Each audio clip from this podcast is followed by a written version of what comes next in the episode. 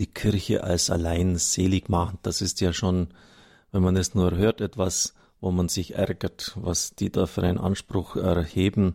Das ist doch nur, um die eigene Machtposition abzusichern, damit die Menschen in einer Abhängigkeit gehalten werden. Wenn ihr in der Kirche nicht bleibt, wenn ihr da nicht verharrt, wenn ihr da austretet, dann ist euer ewiges Heil gefährdet oder sogar verwirkt. Was hat es mit der allein selig machenden Kirche auf sich? Ein, ein sicher super interessantes Thema. Und da gibt es sogar einen lateinischen Satz dazu. Extra ecclesiam nulla salus. Außerhalb der Kirche kein Heil. Das ist ein berühmter katholischer Glaubenssatz, ein Dogma. Also das, wogegen Sie jetzt vielleicht sogar Sturm laufen, ist sogar ein Dogma. Was ist darunter zu verstehen? Der katholische Priester und Jesuit Leonard Finney 1897 bis 1978 war zu seiner Zeit einer der bekanntesten Priester der Vereinigten Staaten.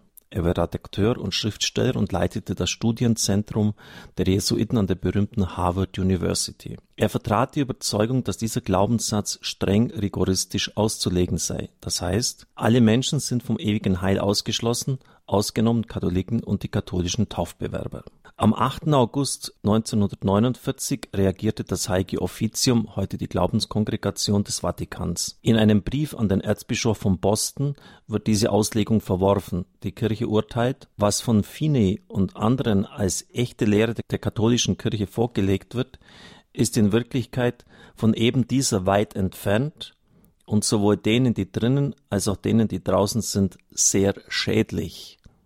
Ist die Kirche also eine allein seligmachende, können auch Nicht-Katholiken das ewige Heil erlangen.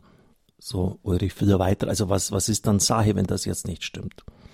Auch das Zweite Vatikanische Konzil beschäftigt sich in seiner Konstitution über die Kirche Lumen Gentium mit der Frage, auf welche Weise der Mensch das ewige Heil erlangen kann. Ausgangspunkt ist die Botschaft Jesu im Evangelium. Bei Markus 16,16 16 lesen wir, wer glaubt und sich taufen lässt, wird gerettet. Wer aber nicht glaubt, wird verdammt werden. Wenn jemand nicht aus Wasser und Geist wiedergeboren ist, kann er nicht in das Reich Gottes kommen. Johannes 3,5. Jesus Christus ist allein der Mittler zwischen Gott und den Menschen. Er ist der einzige Weg zum Vater. Diesen Anspruch erhebt er ja im Johannes-Evangelium sehr klar. Er wird uns gegenwärtig in seinem Leib der Kirche. Und jetzt wieder das Konzil.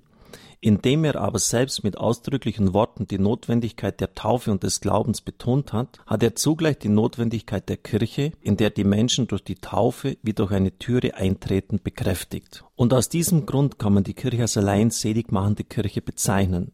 Sie ist der notwendige Weg zum Heil und darum, wieder Zitat des Konzils, können jene Menschen nicht gerettet werden, die um die katholische Kirche und ihre von Gott durch Christus gestiftete Heilsnotwendigkeit wissen, in sie aber nicht eintreten oder nicht in ihr ausharren wollen, das heißt, die austreten.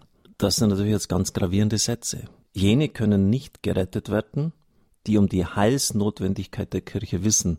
Das ist natürlich jetzt die Frage, ob die Leute das wirklich wissen. Ein Bild, und das fällt mir auch bei den weiteren Ausführungen meines Mitbruders, wäre hier ganz hilfreich. Nämlich das in der Bibel schon grundgelegte der Braut. Die Kirche ist die Braut und Christus der Bräutigam. Und es ist klar, dass es den Bräutigam nicht ohne die Braut gibt. Beides gehört zusammen. Und insofern können Sie diesen Satz von der alleinselig machenden Kirche verstehen. Das heißt, wer Christus sagt, sagt immer auch die Kirche.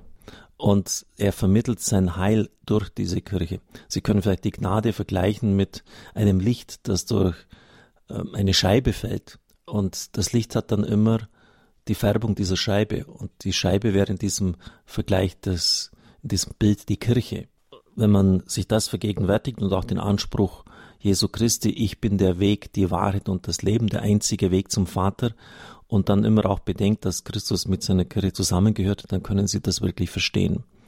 Aber das Entscheidende ist, ob diejenigen, die aus der Kirche austreten, wirklich verstanden haben, welche Rolle die Kirche wirklich hat. Aber wenn das jemand voll versteht, dass sie die Heilsvermittlerin, die Braut Christi ist und dann austritt, dann sagt das Konzil, der kann nicht gerettet werden. Das muss man auch in der ganzen Härte stehen lassen. Nun stellt sich so vieler weiter die entscheidende Frage. Was ist mit den Menschen, die nicht um die Heilsnotwendigkeit der Kirche Christi wissen? So sind die ungefähr fünf, sechs Milliarden Leute auf dieser Erde. Hier antwortet das Konzil mit klaren Worten.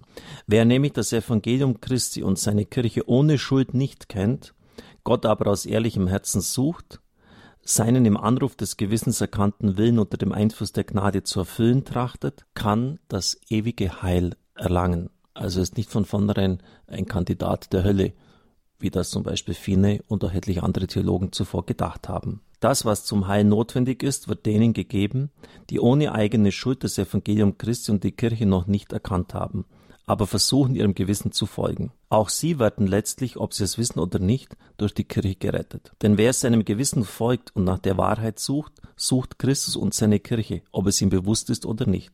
Aus diesem Grund kann man die Kirche als allein seligmachend bezeichnen, auch für jene, die nicht katholisch sind. Wer aber durch die Taufe in die katholische Kirche aufgenommen wurde, hat deshalb noch kein automatisches Anrecht auf das ewige Heil.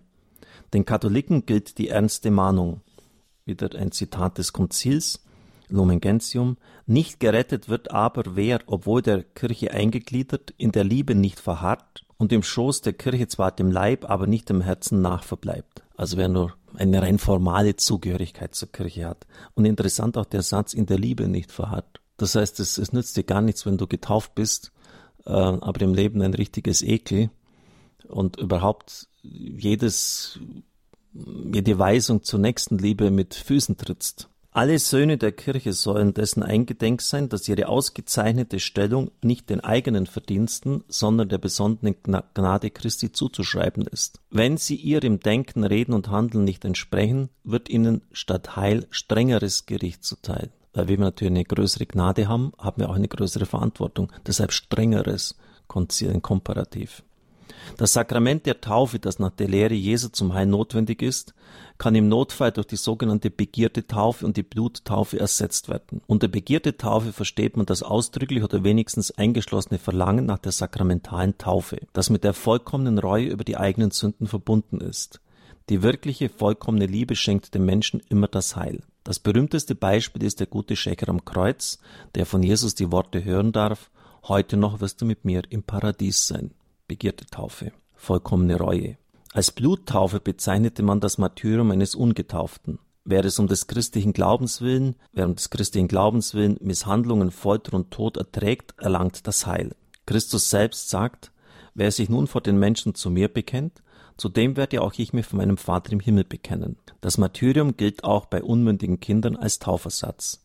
Bis heute feiert die Kirche am 28. Dezember das Fest der unschuldigen Kinder, die als Opfer des Herodes stellvertretend für Jesus gestorben sind